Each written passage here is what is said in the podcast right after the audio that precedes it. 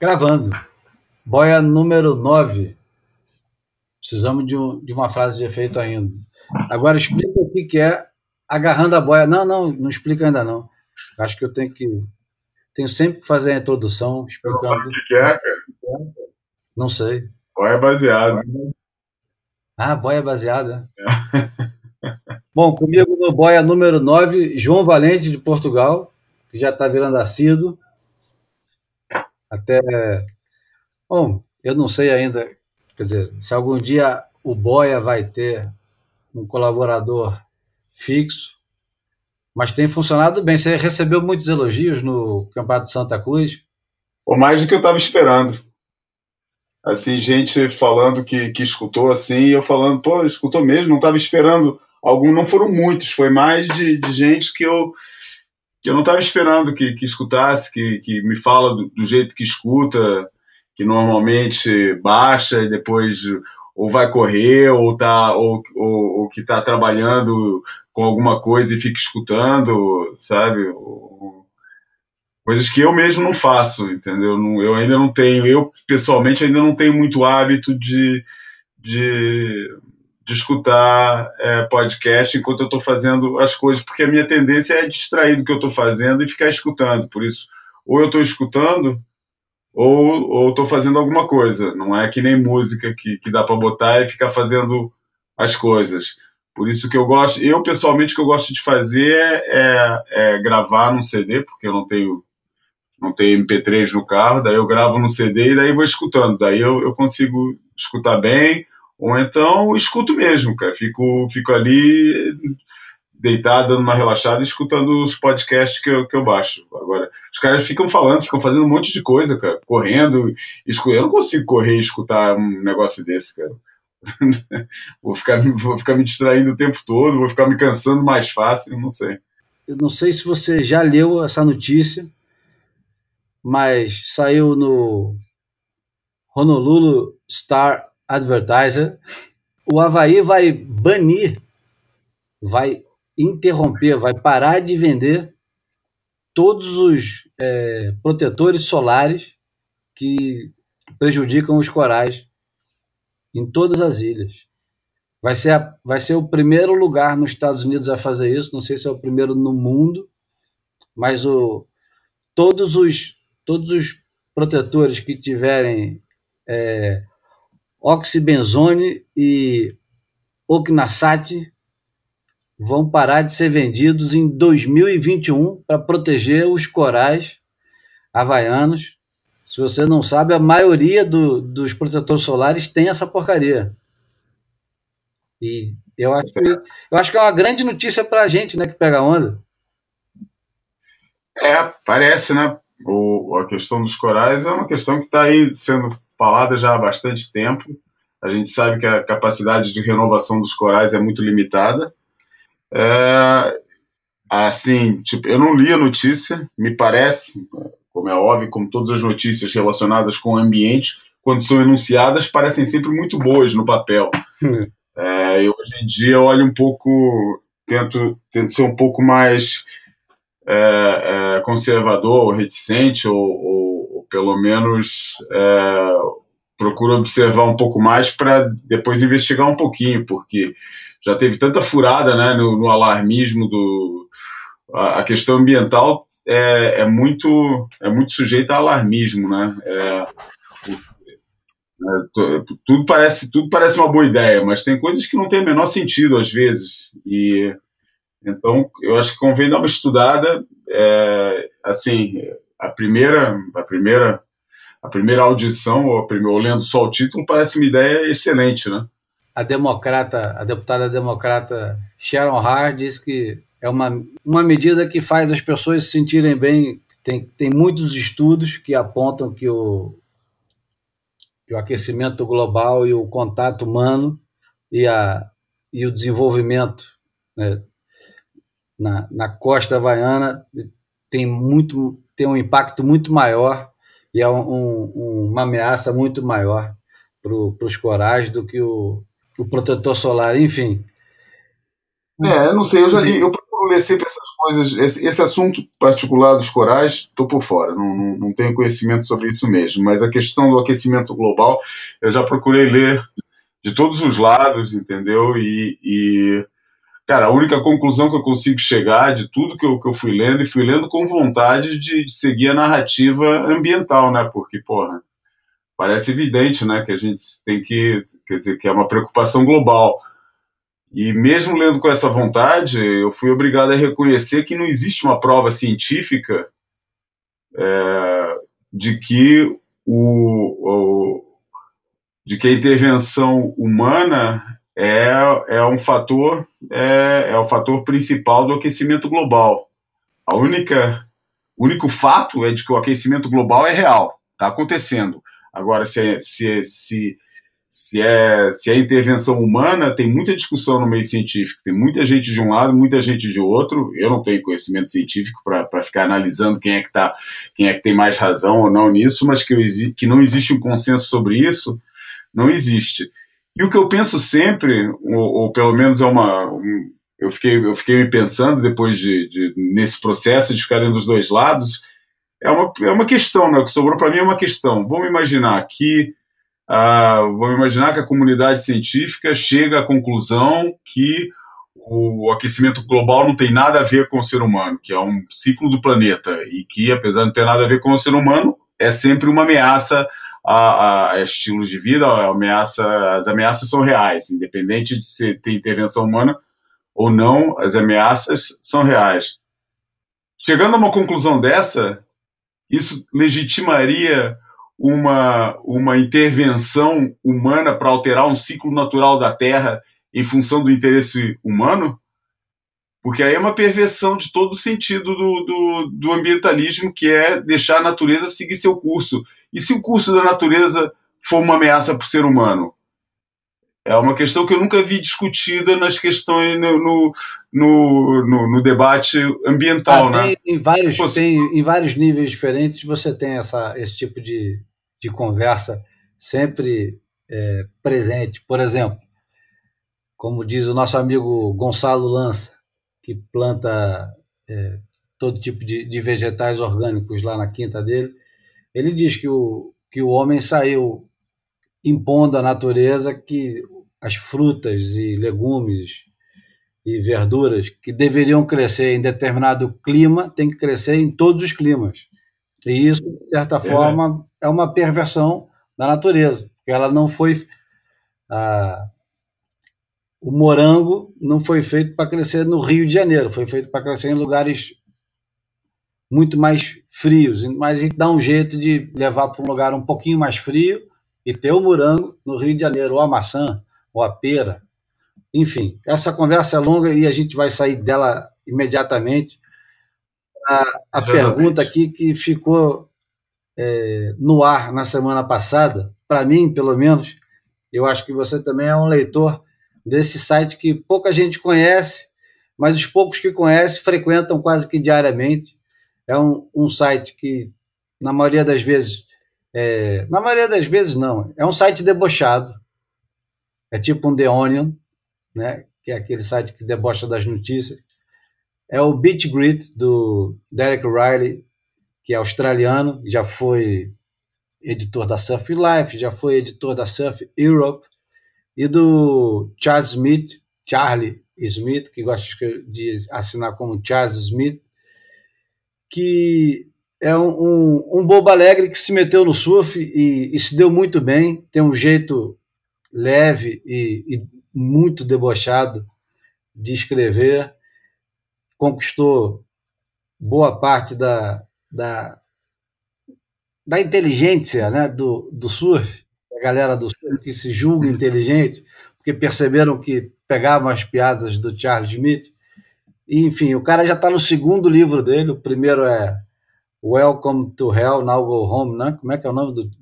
Welcome to Paradise, Now Go to é, Hell. Welcome to Paradise, Now Go to Hell, que é uma temporada no Norte Shore que ele passou lá e conta um monte de bastidores que nego sempre ouviu falar, eu sempre foi falado assim pela, pela Cordina, ele resolveu botar tudo, é, botar no alto-falante, né? Para todo mundo escutar. Eu gosto do estilo eu, gosto, eu acho que ele escreve com estilo, acho, acho legal. Ele veio da Vice, né? Ele começou, ele foi repórter da Vice durante muito tempo. É, eu acho ele engraçado, mas eu não levo, eu acho engraçado porque eu também não levo a sério nada do que ele escreve. É, eu acho, eu me divirto lendo as coisas que ele escreve, mas não, não, não, não reconheço nele a mínima credibilidade para os assuntos que ele aborda, né? Porque é um cara que praticamente vive em função do negócio que ele diz desprezar. E eu logo aí fico. Quer é, exatamente.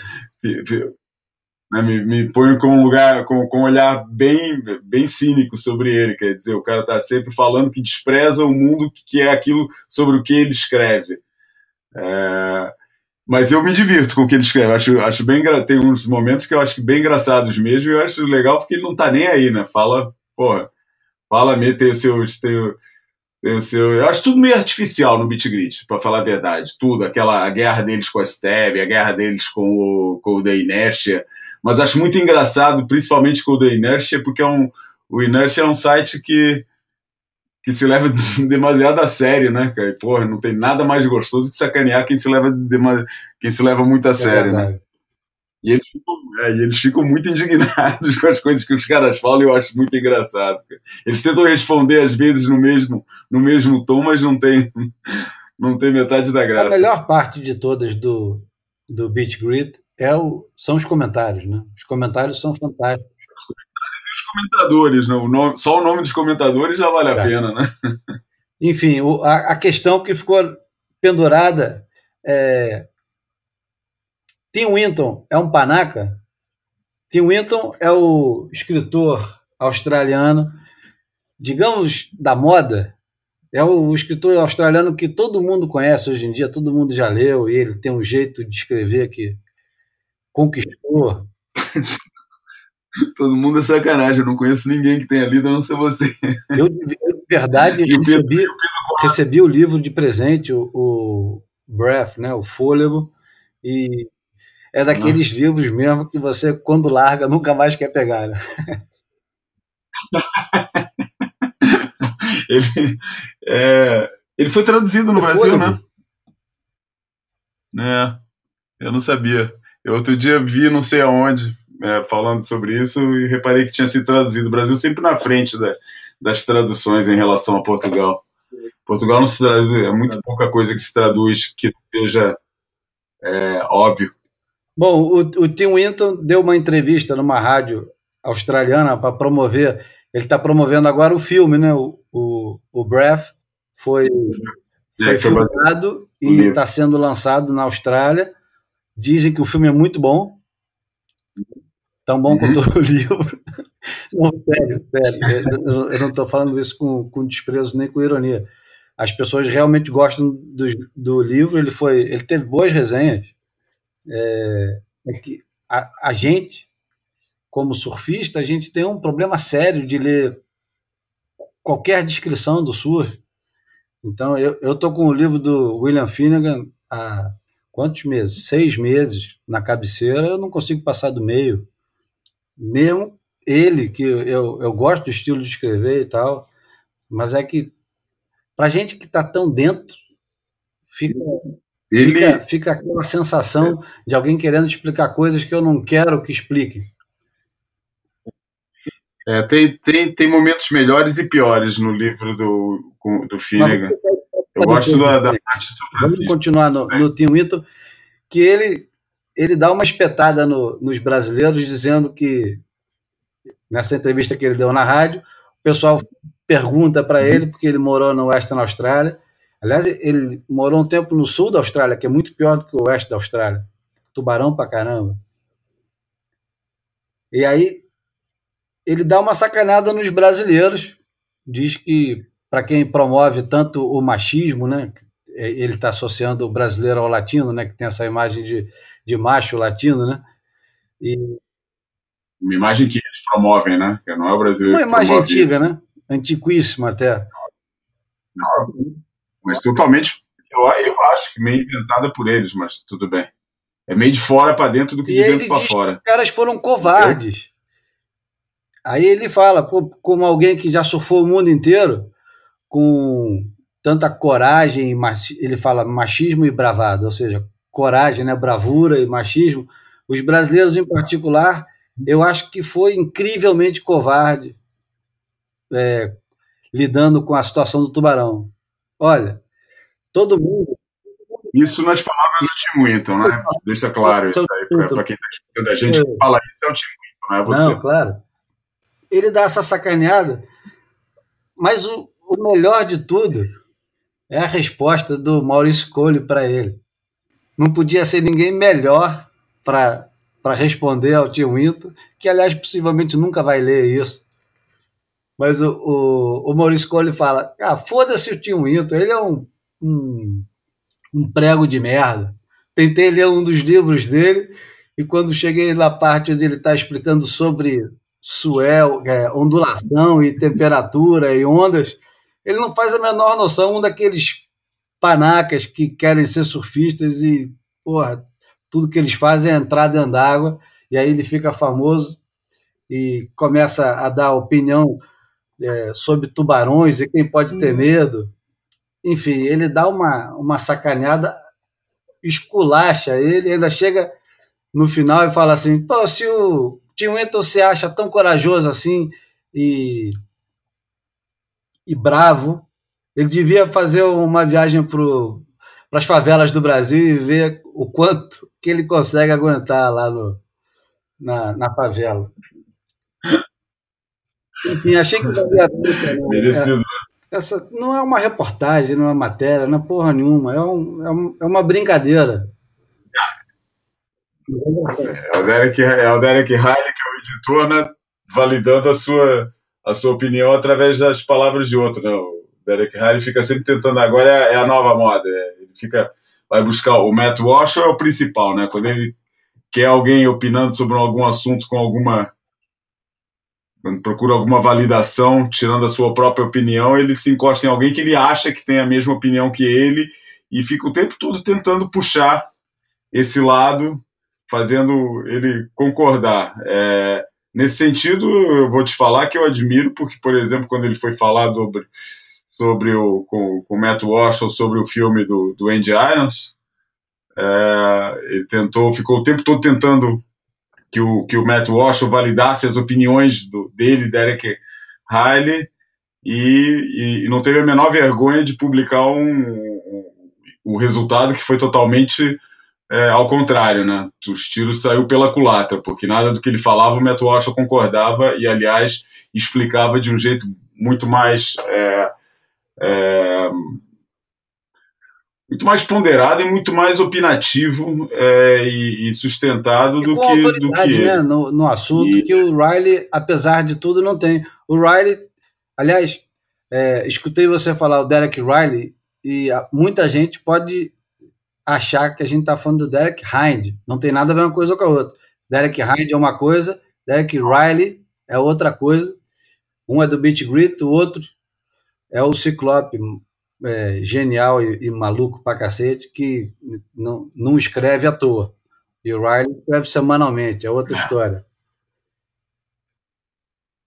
É, mas voltando então nesse assunto, eu acho que claramente o, o Derek, o Derek Riley é, como, muita, como boa parte dos australianos, de forma mais ou menos dissimulada, tem um problema com os brasileiros, sempre teve, não sei se sempre terá, talvez será abusivo falar assim, mas sempre teve, e depois fica procurando, ficou, foi procurar um cara para validar essa opinião, para não ser só ele falando, porque afinal de contas, como eles vivem do tal, tal, agora eles, o pessoal do Beat Grit, ele, o Chad Smith, como eles vivem do surf profissional, é, tentar fazer o, antigo discurso anti-brasileiro que, que vingou durante provavelmente até cinco anos atrás, ou, ou menos do que isso. É, pelo menos até o vai, até o primeiro título do, do Medina, mal engolido, é o primeiro e único, né? Até o título do Medina, primeiro título brasileiro. É, e até aí vingou muito esse um discurso que, que eu acho que hoje em dia é a coisa mais anacrônica, né? Você ficar insistindo nesse discurso. Então, como ele não tem capacidade, como ele vive desse, desse assunto, né, do, do, do surf profissional, e abordar o surf profissional hoje com uma visão é, preconceituosa em relação ao, ao, ao, surf brasileiro é um negócio totalmente anacrônico. Vai, o cara vai se vai, vai, o cara que falar isso vai ficar totalmente fora do assunto. É, foi procurar a validação de um cara que tem um nível de consagração que eu acho totalmente limitado, que é só na Austrália e que e que, porra, o, esse livro dele, o Breath, o Fôlego, chegou na minha mão totalmente elogiado por amigos meus quando eu estava lá na Austrália foi o Peter Wilson que me deu a minha cópia, falando que é do cacete. Pô, eu achei o livro ruim pra caramba, vou te falar.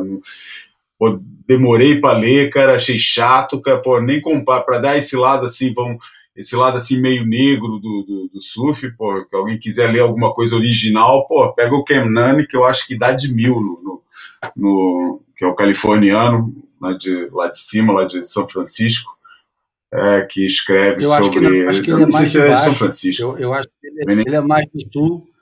E é, tem, e tem outro autor americano.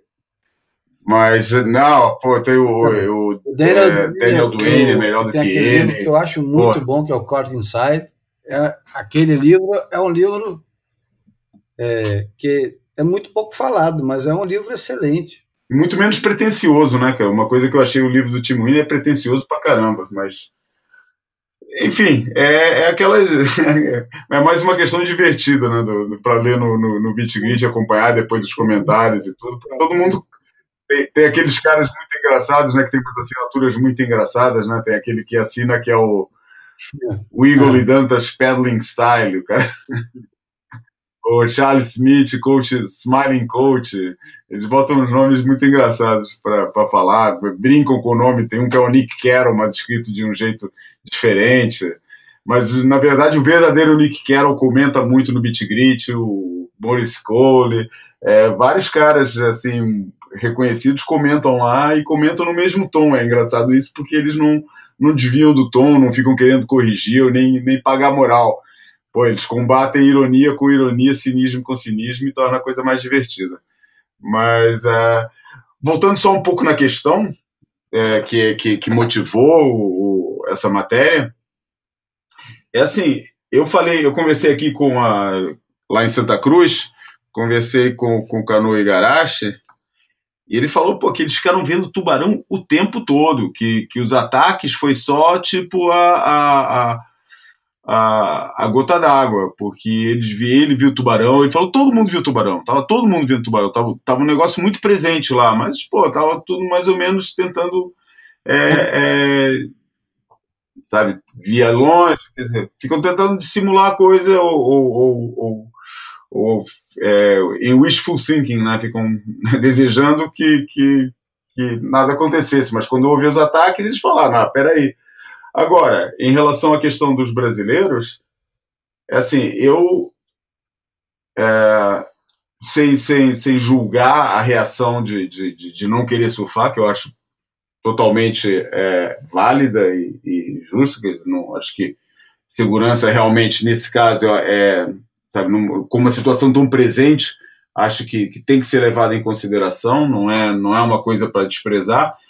O que eu achei foi um pouco irresponsável da parte do, do, Gabriel Medina e do Ítalo Ferreira, talvez mais do Gabriel, que tem uma responsabilidade maior, tem um impacto maior, mas assim, é, fazer uma. Quer dizer, se manifestar através do Instagram. É, pô, parece que, que os caras não. Eles mesmos, que são dessa geração, não têm a noção de que a gente vive num mundo em que o líder da maior potência mundial comunica através de rede social. Quer dizer, a rede social não é um acho que nunca foi, mas hoje mais do que nunca, não é uma brincadeirinha, não é uma coisa, é, é, sabe, que, que, ah, eu escrevo aqui, é o meu espaço, pô, só lê quem quer, só lê quem me segue, eu não, e, e pô, eu sou livre de falar. Pô, eu não acho bem assim, eles estão, sabe, botar assim num campeonato que é patrocinado pelo, pelo turismo, pelo departamento de turismo, e que é toda, toda a campanha do campeonato é baseada no turismo, fazer um, um post assim, é, sem uma consulta prévia, sem uma. Pô, como é que vamos comunicar esse assunto? Eu achei, eu se fosse a WSL ia ficar muito, mas muito saber se a isso. ficou ou não ficou, mas a verdade algum... é que o, o Medina, é, fal, falando em redes sociais, No Instagram, a Medina tem 6 milhões, a WSL tem 2 e alguma coisa. Ou seja, o cara tem quase três vezes. Ou se tiver 2,9, são duas vezes a idade de gente. Uhum. Como deve ser, né? Aliás, pô, porque aposto que o Cristiano Ronaldo tem muito mais seguidor do que a FIFA, né? Eu acho que isso é, totalmente. Quem tem que ter protagonismo é o atleta, não é a instituição. Quanto a isso, eu acho certo. E mais um motivo, cara, entendeu? Porque não é. Sabe, a, a WSL sobrevive sem o Medina. O Medina não sei se sobrevive sem a WSL, apesar desse segmento todo. Quer dizer, por isso eu acho que tem que ter um. Eu acho que tem que ter um sentido de comunidade. Eu sei que é difícil porque é, dá um certo prazer mórbido, né? Dá um certo prazer mórbido, às vezes, ver a WSL é, acontecer essas coisas, porque eles motivam, eles dão. Eles dão muito respaldo para esse tipo de situação com a atitude deles, com aquele secretismo, com aquele lado corporativo deles. Dão muito. É, é engraçado ver esse, o sistema sendo pervertido a partir do, do seu interior. Mas, para quem, como eu, que apesar desse, desse, dessa, desse prazer mórbido que, que não nego, é, também reconheço que, pô, o, a, as coisas incríveis que a WSL fez para o surf profissional, a nível de criação de plataforma, a nível de criação de, conteúdo, de, de condições para os surfistas, é, é, a nível de promoção do, do, surf profissional, é, eu acho, eu achei meio uma sacanagem fazer as coisas assim, tipo, é, fora, quase de uma forma independente, sem um é, é um tiro no pé né, de quem dá, de quem serve a comida que está no prato dele. Acho que deveria ter sido. Acho que poderia ter havido um, um pouquinho mais de, de, Eu não sei, quer dizer, a gente está aqui opinando de fora. Eu não sei se, se o Gabriel tentou falar com eles antes, se, se. Não sei, não sei como é que foi, mas a partir, analisando de fora, achei meio irresponsável a, a assim, a, a, atitude. Eu acho que o resultado da, do cancelamento poderia ser o mesmo é, feito de outra forma. É, Mas talvez a intenção tenha sido exatamente essa. É, a gente está especulando. Eu estou especulando, mas é, eu não duvido que seja uma atitude também manipuladora. Que, sabendo do poder que eu tenho e do, da repercussão que teria, e, e de certa forma tendo logo em seguida o Ítalo, que não é tão distante dele, estavam os dois direto fazendo foto no Instagram, stories e etc e tal, juntos, lá no, no oeste da Austrália, não seria de se estranhar que fosse uma coisa já, aliás, muito bem pensada. Não teve tanto tempo assim para se pensar. Foram os, foram os dois ataques num dia e logo em seguida é, apareceu o videozinho do, do Jorge Smith surfando. No dia seguinte, os Instagrams, ou talvez até no mesmo dia, como a gente está numa diferença tão grande de fuso horário, é difícil de, de precisar exatamente a hora que os caras colocaram. Mas no dia seguinte, que não teve campeonato, é, tem um surfzinho in the box com o Joel Paxson, John Florence, não sei o que, não sei nem se o Mineiro também estava surfando. Eu vi uma reportagem no, no Ru News, que inclusive está no YouTube, que a gente pode ouvir no YouTube, que tem o Felipe Toledo dizendo que já tinha decidido que não ia. Quer dizer, ele não diz que já tinha decidido que não ia entrar dentro d'água, mas ele dá a entender que ele já tinha tomado a decisão de não entrar dentro d'água. Enfim, é, eu não sei o quanto que os brasileiros conversaram, eu não sei quanto que os surfistas conversaram, porque também é muito fácil ficar jogando tudo nas costas dos brasileiros. E também é muito cômodo para todos os surfistas do circuito mundial deixar só o Medina e o Ítalo se manifestar e depois que cancelaram o pessoal dizer assim: ah, foi bom. Ninguém reclamar e ninguém também é, confirmar o que está sendo dito. Ou seja, os caras podiam falar foi muito bom, foi acertado. O Enright colocou, o Conor Coffin colocou e tal, mas podiam, podiam se entender melhor, todos eles, e falar: não, olha só, não tinha outro jeito, esse era o único jeito. Porque quando fica um dizendo que não via a hora de entrar dentro d'água, e o outro dizendo, pô, não entro nem a porrada, fica estranho. Eu acho ótimo, porque esse tipo de conflito é o que alimenta o que nós fazemos, que é analisar as coisas e, e discutir isso, e também é o que deixa os fãs empolvorosos em tudo quanto é lugar do mundo, australiano dizendo que, que brasileiro é bundão e o brasileiro dizendo que o australiano é mau caráter e vão por aí afora. Enfim, vai ficar. É, isso, para mim, na, na minha opinião, e eu deixei claro, acho que no texto que eu fiz para a mostra, que fica uma mancha e fica também uma. uma fica um precedente perigoso aberto. O que, que você acha? Eu acho que o precedente é claramente tá, é a coisa mais evidente aqui. Acho que a, a, questão toda importante, porque eu acho que essa questão do que a gente estava falando até agora, do, entre seus brasileiros a, é, divulgando, fazendo pressão, é, ou, e os australianos respondendo, essa coisa, eu acho isso tudo é, detalhes.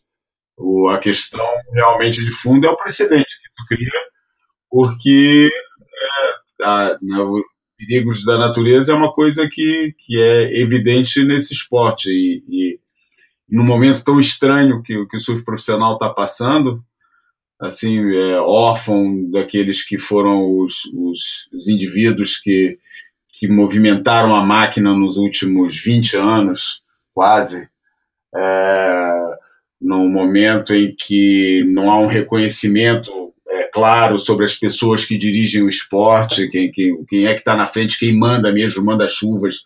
É, a gente sabe o nome deles, tem uma outra declaração muito, muito estudada deles, mas não, não tem um, uma, uma posição clara, sabe? Não, eu, a Sophie, como é que é? A Sophie Goldsmith, né? Não, não, não é uma personagem mais presente para mim até agora, não é uma personagem mais presente que o, que o Paul Speaker, ou, ou qualquer um dos outros envolvidos, né? nem falo já do, do Dirk Ziff, porque esse é um, é um, personagem obscuro, eu começo a desconfiar se ele existe mesmo. Mas é, a verdade é que é, a questão que se cria aí é o precedente, né? O que, que vai ser representado, o que, que é agora o, o potencial de, de de perigo, o que, que representa perigo para a integridade física dos surfistas, o que, que entra nessa fórmula, o que, que entra nesse conceito. Uh, e numa, num, momento em que a gente está olhando a chegada das ondas artificiais e a promoção das ondas artificiais e, e o impacto que o, que, o, que o elemento artificial vai ter no surf, é, isso é mais um, mais um, um, ingrediente e não é um ingrediente negligenciável nessa fórmula. É, seria muito abuso falar que isso faz parte de um de uma de um plano, é, mas mas que vai mas que o fato está em cima da mesa agora e de uma forma muito forte.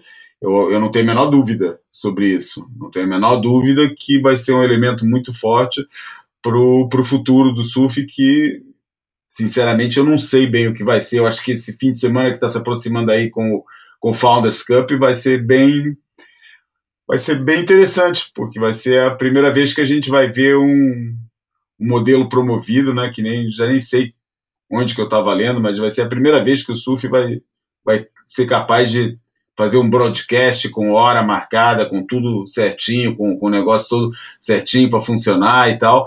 E eu estava comentando com um amigo meu sobre os preços e tal. É... Cara, a pergunta não é se a primeira edição vai ser um, vai ser um sucesso. Eu não tenho a menor dúvida que a primeira edição disso vai ser um sucesso. Tá tudo é... vendido já. Claro. A pergunta é se isso é sustentável a longo prazo, cara se no ano que vem vai ser uma surpresa, se quando tiver cinco piscinas funcionando, cinco ondas artificiais funcionando, se, se vai continuar atraindo as pessoas. É, se a previsibilidade é, da, da onda é, vai ser comatada pela imprevisibilidade da performance, é, ao ponto de manter o, a chama do interesse queimando forte vamos ver, eu tenho minhas dúvidas. Não quero ser o cético e nem quero fazer o discurso do, do, do, é, do o discurso negativo e que é fácil, né? Ir por esse lado de que ah não tá errado, vai contra a essência, aquela, aquelas coisas. Tem uma coisa que para mim na piscina eu acho que é que é assim nessa primeira fase, né? Em que o acesso a esse tipo de onda ainda está muito limitado para levando em consideração a população mundial de surf, que, que, que não deixa, que, que não sai da minha cabeça, que é, é um campeonato, é, o, o, modelo de competição baseado em ondas artificiais vai estar tá afastando muito aquilo que é a arena de o, o esporte do surf é, em relação àquilo que o surfista comum faz, entendeu? Vai ser um vai, vai ser um.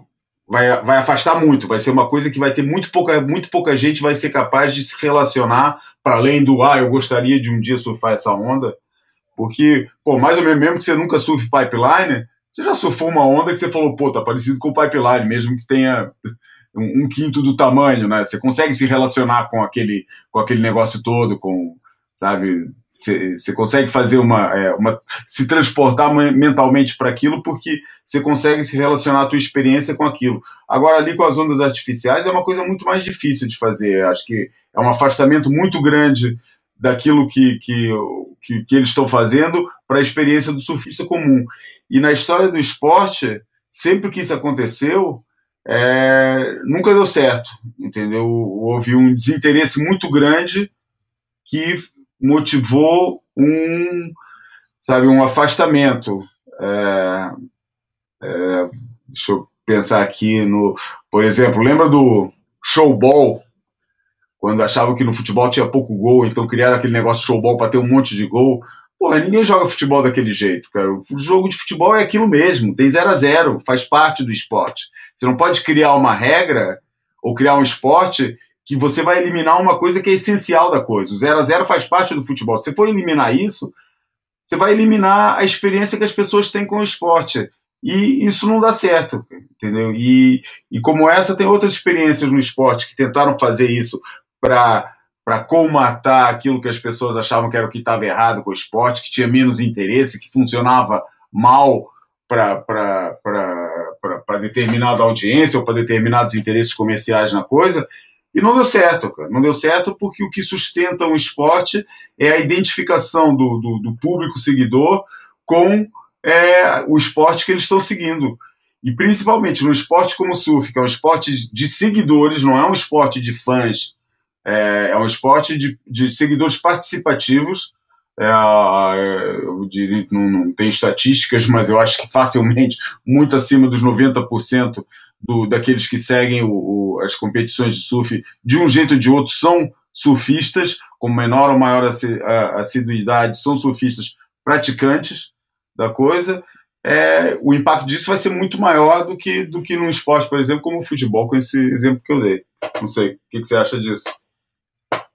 Eu acho, primeiro, que a gente está vivendo um, uma época diferente a gente já está entrando na terceira idade, enquanto o pessoal que está chegando agora não tem o mesmo envolvimento que nós tivemos. A, a, a primeira experiência que nós tivemos já não é quase possível ser reproduzida do jeito que era antes. Digo, as praias estão mais lotadas, é, o acesso é muito mais fácil, o surf é completamente aceitado, é, aceito na, na sociedade, já não é mais marginalizado, enfim, e ainda tem outra coisa que eu acho que hoje em dia, com a velocidade do, da informação, tem muita gente que é periférica nas coisas que faz e a piscina, piscina de onda não, mas a onda artificial é uma coisa periférica.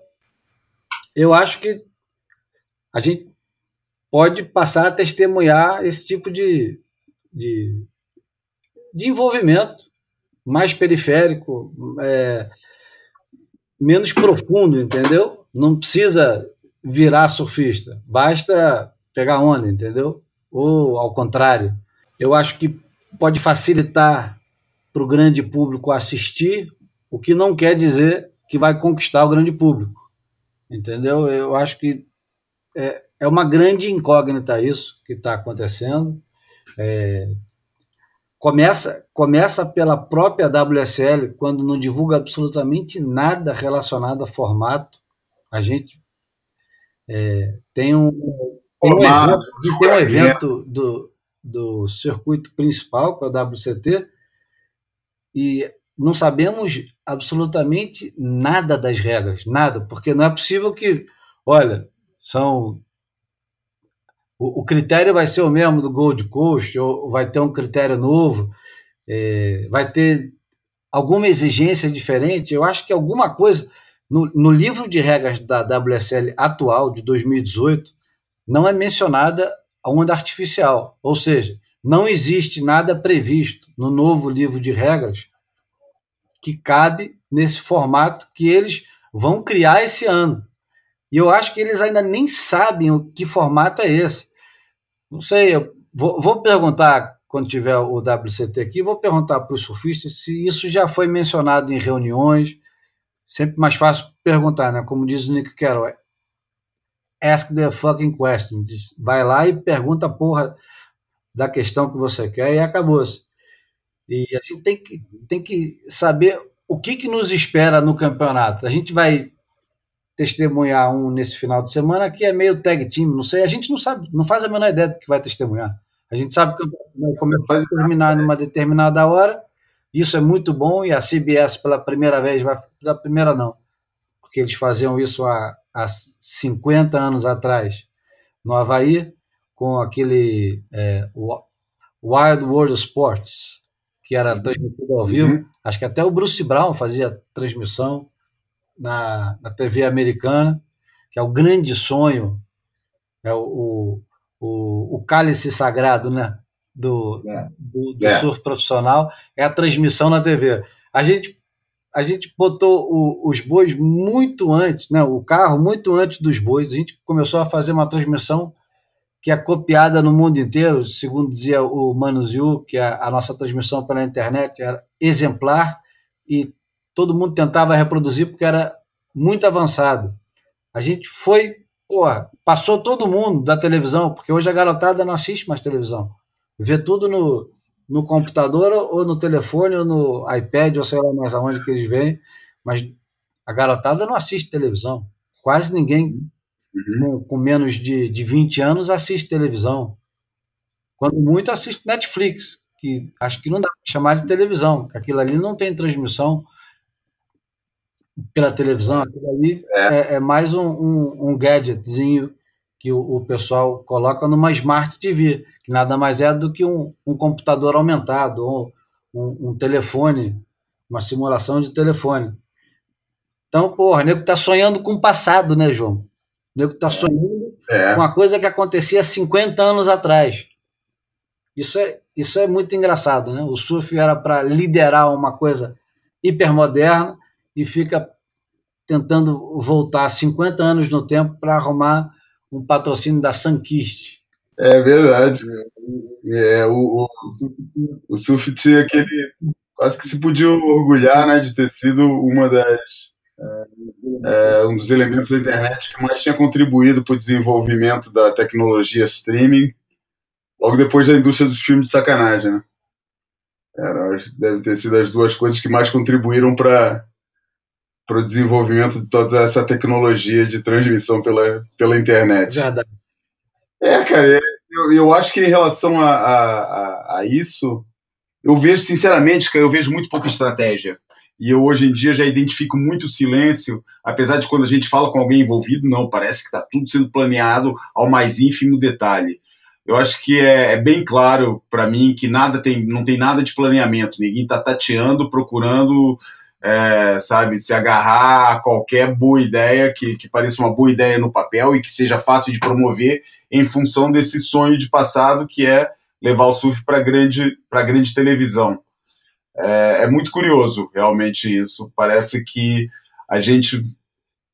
Não sei, cara. É, será que estamos querendo, tam, tentando ainda, como. Dizer, a gente está flertando com a ideia que a certa altura todo mundo se convenceu, principalmente a indústria que hoje a gente sabe que está no estado em que está, é, de que o surf um dia ia ser um esporte gigante.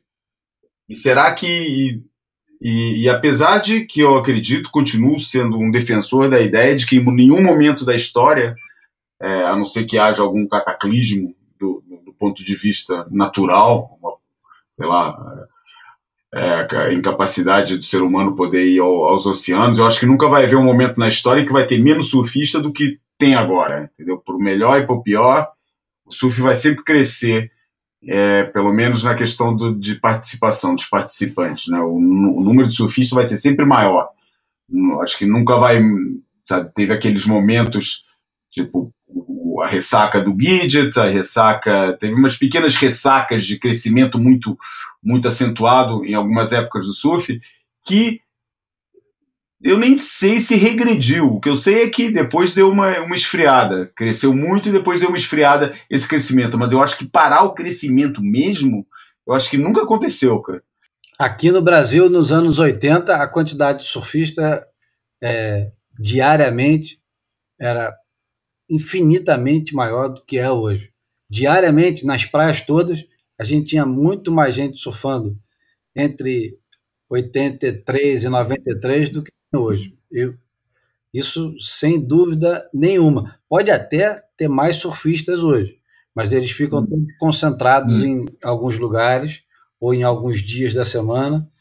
Mas só, só para hum. acabar com o assunto da onda artificial, eu acho que o, o sonho da WSL e o grande pulo do gato da WSL, que foi desvendado também num artigo que tem algum tempo falava de uma suposta guerra entre a ISA e a WSL, que levantava a seguinte questão: o, o grande pulo do gato da WSL é conseguir enfiar a piscina na Olimpíada. A WSL conseguindo enfiar a piscina, a piscina, a onda artificial na Olimpíada e transformando isso no, no padrão olímpico, ou seja, não vamos passar pelo sufoco de esperar um dia.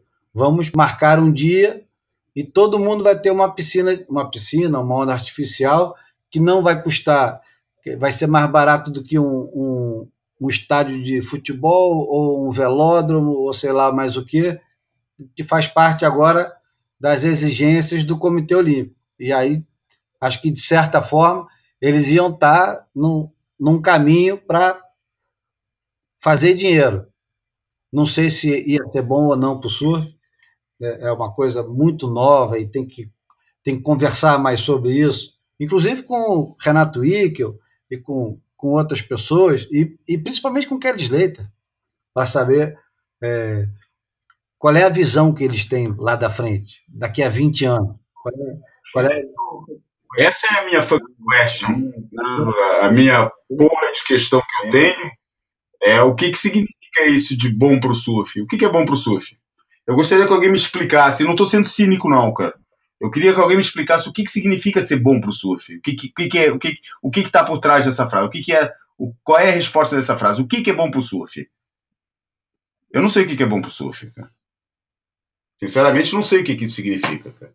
É, no, é, o que, que eu, assim, da, da forma mais objetiva que eu consigo pensar sobre isso é que o surf tenha poder suficiente, poder político suficiente para promover a, a, a proteção de zonas de, onda, de ondas perfeitas, de, de, espaços naturais onde as ondas perfeitas ocorrem.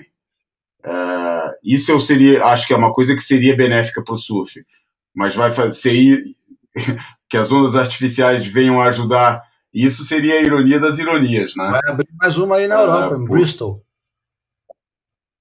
É, verdade. E vai ter uma de Barcelona também, vai é, ter várias. Barcelona podia ser projetada e... pelo Gaudí, né? Está sendo projetada pelo Felipe mesmo. Não, tô brincando. Felipe está tá na organização, que é o, o ex-editor da. Felipe Verger, ex-editor da, da, da 360. Ele está envolvido? Espanhola. Ele está envolvido com, com a piscina, com a, com a onda artificial? realmente é ele, é, é ele é a cara do projeto é ele. ele o, o, Felipe era, foi editor da, da 360 durante muito tempo, depois tinha um blog que talvez fosse o blog mais, mais influente, mais visitado do surf, do surf espanhol, que era o El Niegar, é, e ele morava nessa época no País Basco, em São Sebastião, mas já mudou para. voltou para Barcelona, de onde ele é original, né? ele é catalão. É, voltou para Barcelona já há três anos atrás, porque ele era o responsável da comunicação, ele é responsável da comunicação do Wave Garden. E daí ele saiu do Wave Garden e foi montar um Wave Garden, conseguiu é, reunir os, os investidores, e ele é que está é, na frente do, do, do, projeto, ou pelo menos integrando a equipe que está que tá montando o, o Wave Garden versão The Cove, né, que, é aquela, que é aquela versão mais, é, mais avançada do Wave Garden. Olha, vamos em Barcelona. Ele, sabia? Vou mandar Aliás, um, uma mensagem para ele e vou perguntar se ele topa participar. A gente manda as perguntas, ele uhum. responde em áudio, a gente coloca é. aqui, traduz. Vamos ver se ah, ele que fala português fala, direitinho, né? Aquele portunhol. Dá para fazer isso. É, é, pô, mas fala um português, um portunhol muito, de repente, melhor do que o meu. A gente começou falando do Tim Winton e continuando no tema livros, né? O Ian Kearns, uhum. Kanga, lançou, lançou uhum. o primeiro volume de 500 páginas da biografia dele. É, é, é uma. Porra aí. É uma empreitada corajosa, né? E, aliás, coragem nunca faltou pro, pro Ian Kearns, né? Esse cara é um cara que eu, eu tenho uma profunda admiração, mesmo achando que ele é, é, tem várias coisas que eu jamais concordaria, eu tenho muita admiração pelo que ele representa no surf, inclusive as coisas ruins. Até inclusive as Principalmente até, até as coisas o fato ruins. dele ter virado as costas para a Austrália e ter ido para os Estados Unidos junto com o Peter Town nos anos 80 e começar a trabalhar é, a NSSA e enfim, começar a vender o que eles tinham de melhor no surf australiano para os californianos, para transformar os futuros californianos em australianos. Até isso até isso eu tenho uma admiração ferrada. É uma, é uma traição, mas é, ele foi bem sucedido. O Curren é resultado absolutamente disso. Eu duvido que o Curren fosse tão longe se não tivesse passado pela, pela, pelo, pela escola ali da NSSA com campeonatos todo final de semana que a mãe dele levava. Eu não tenho a menor dúvida disso.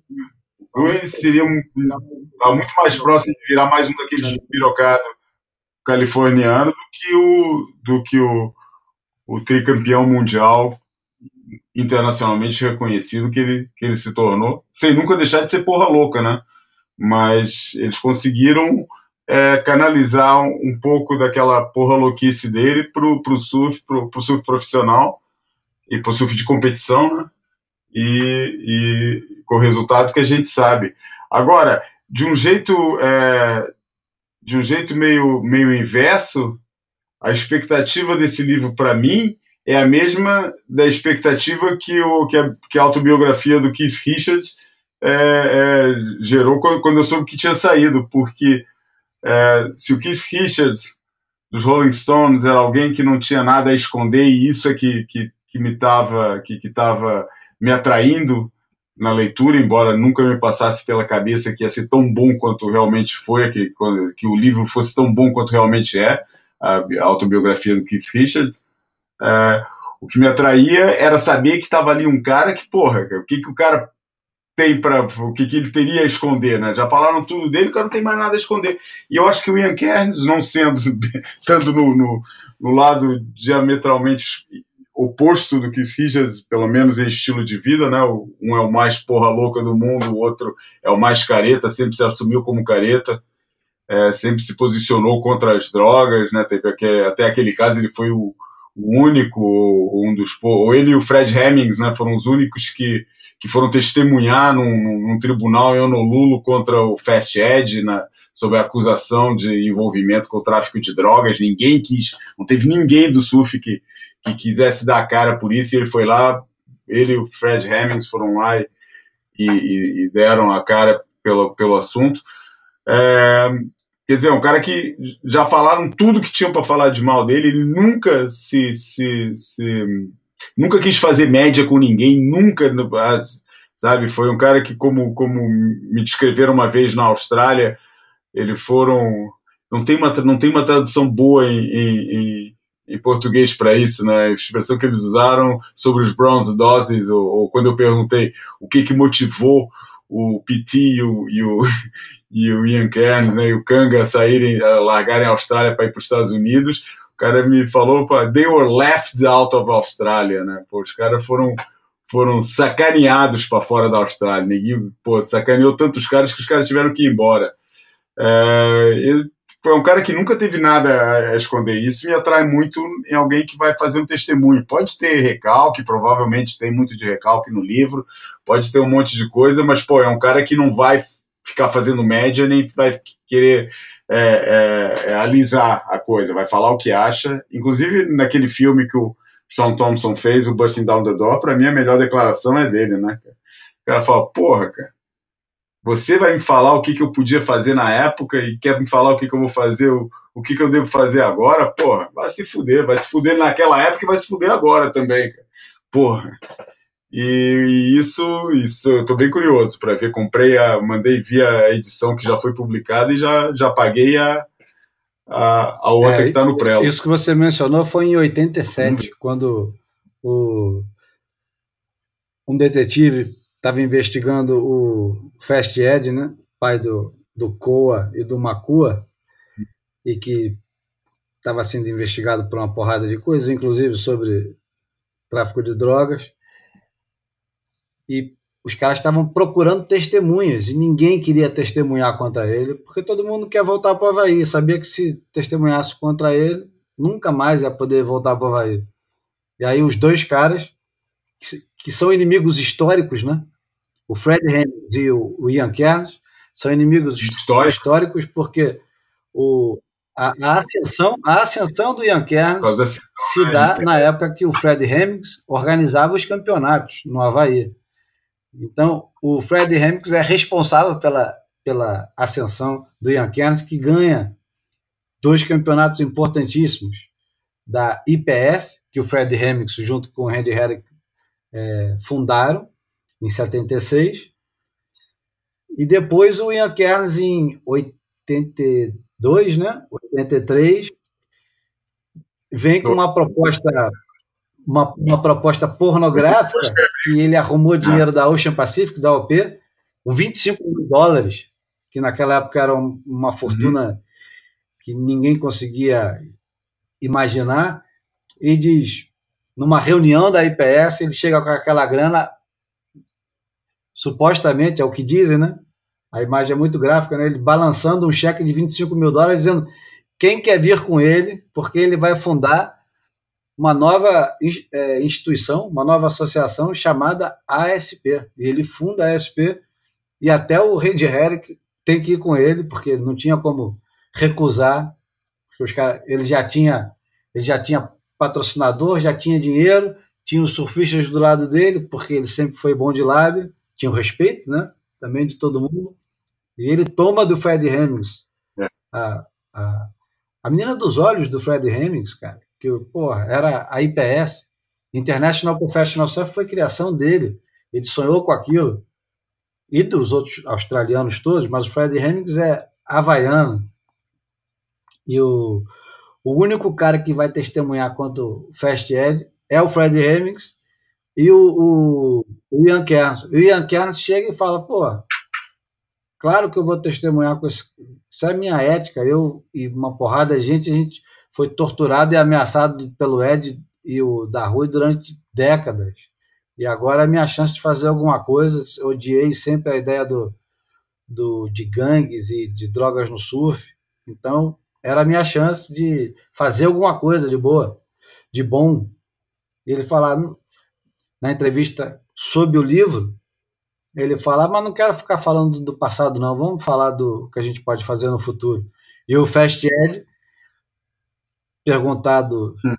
o que, que ele achava, se ele podia colaborar com o livro. Ele falou: por que, que eu vou querer falar sobre Ian Kerns? Aquele filho da puta me manteve na cadeia, me colocou na cadeia. É muito bom. Então, eu, eu também já encomendei a porra do livro, porque é, é inevitável para gente que é curioso é, saber o que aconteceu, com detalhes. E o Nick Carroll fez uma resenha muito interessante, colocou no mesmo texto o livro do Ian Kerns e o filme do Andy Irons, que a gente não vai falar agora, vai falar no próximo programa, mesmo porque nem para Portugal nem para o Brasil mandaram absolutamente nada, porque a gente sabe que o Matt Walsh assistiu, os australianos todos assistiram, os americanos assistiram. Quem? Ah, Steven assistiu. Steven assistiu, então vai estar lá na mostra. Steven. Só, só aguardar. Eu não assisti, e nem você, pelo jeito. Mas é engraçado que ele achou um, um, um ponto em comum entre os dois. Os dois nasceram no mesmo dia. É verdade. Aliás, essa matéria, em primeiro lugar, porra, tem que reconhecer a capacidade de. Nem sei de o quê, não sei se é de síntese, de, de do, do, do, Nick Carroll, é, porque são dois temas que eu me perderia é, para escrever e iria querer, porra, sabe, ia rodar, rodar, rodar para falar sobre os temas, ele conseguiu botar os dois no mesmo, no mesmo texto de uma forma extremamente sucinta. Ainda fazer é... analogia com os dois, né? eu, eu fazer, ainda fazer analogia entre os dois. Foi uma peça brilhante do, do, do Nick Carroll sobre, sobre isso.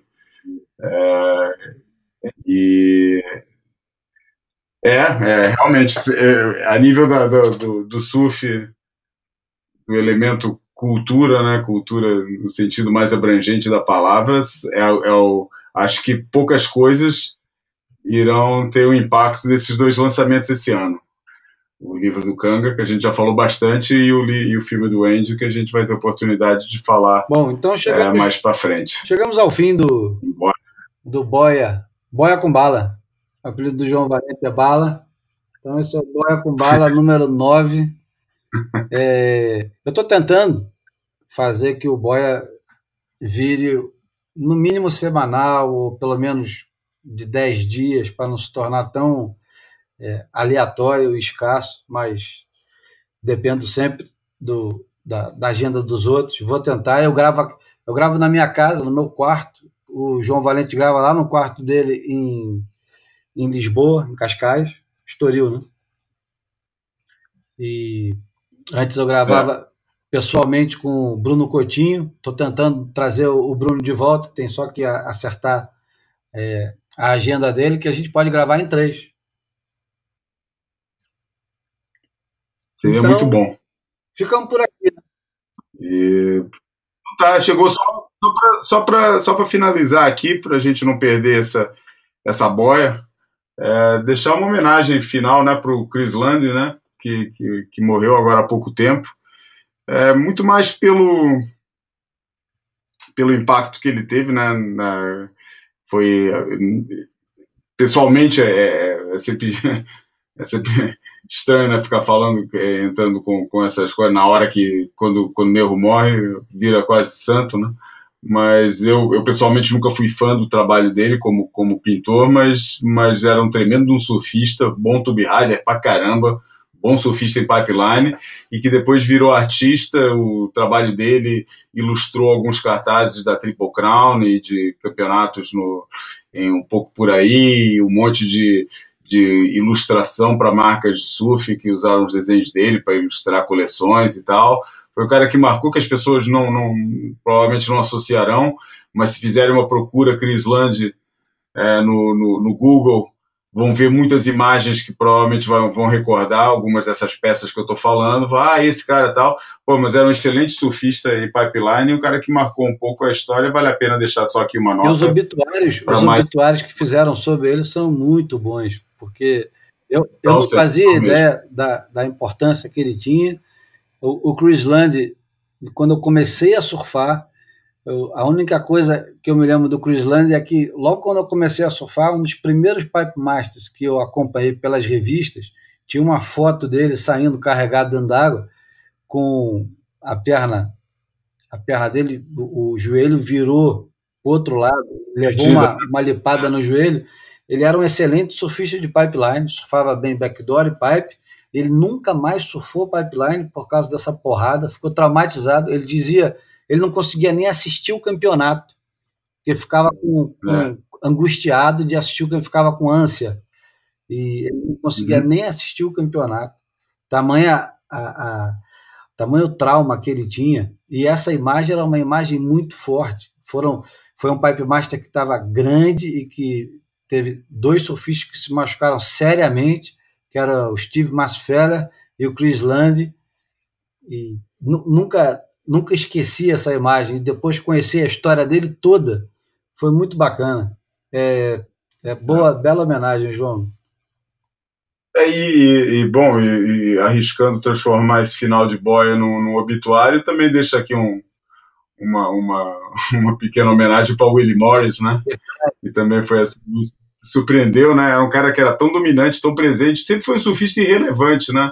Mas foi um, foi um surfista que entendeu muito cedo a importância de trabalhar com, com, com os fotógrafos e, pô, e nunca tendo sido um surfista acima de, do, da, do mediano, é, não tinha uma edição da, Su, da Surfer e da Surfing que não tivesse uma foto dele em página dupla.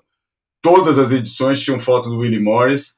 É, e, e, que me surpreendeu, porque há tantos anos que eu nunca mais tinha escutado dele, de repente a notícia de, da, da morte dele me, me, me, despertou uma certa nostalgia ali da, daqueles anos 80, daquela fase bem colorida do, do, surf, que foi a fase que ele, que ele era mais presente. Eu tive prancha com, com o airbrush exatamente igual ao do Willie Morris, que era um airbrush que na época era um dos mais copiados, né? aqueles raios dos dois lados é, e aquela é. prancha super colorida.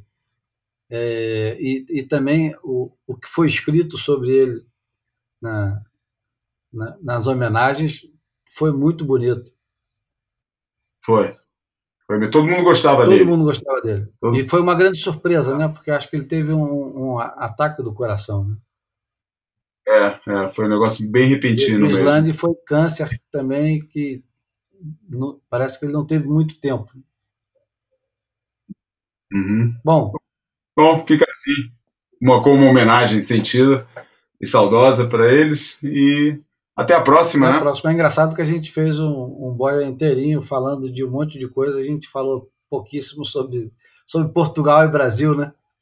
Mas o, o, o, o nosso assunto é, é, global, né? A gente não fica é. preso a isso.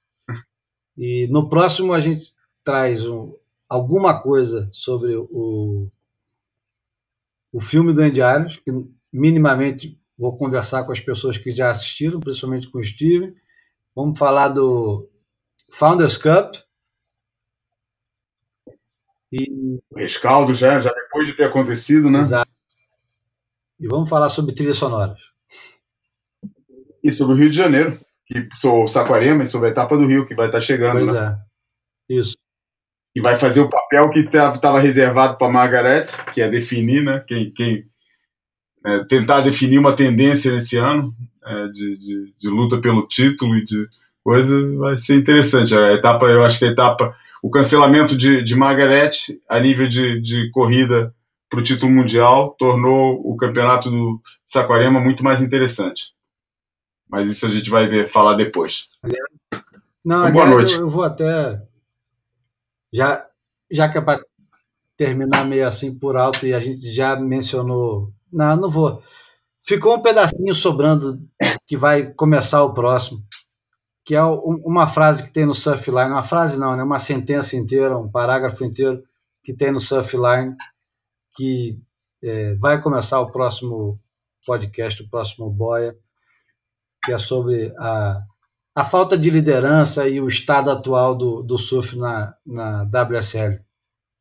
Vamos deixar isso no ar. Abraço, João. Grande abraço. Boa, Boa noite.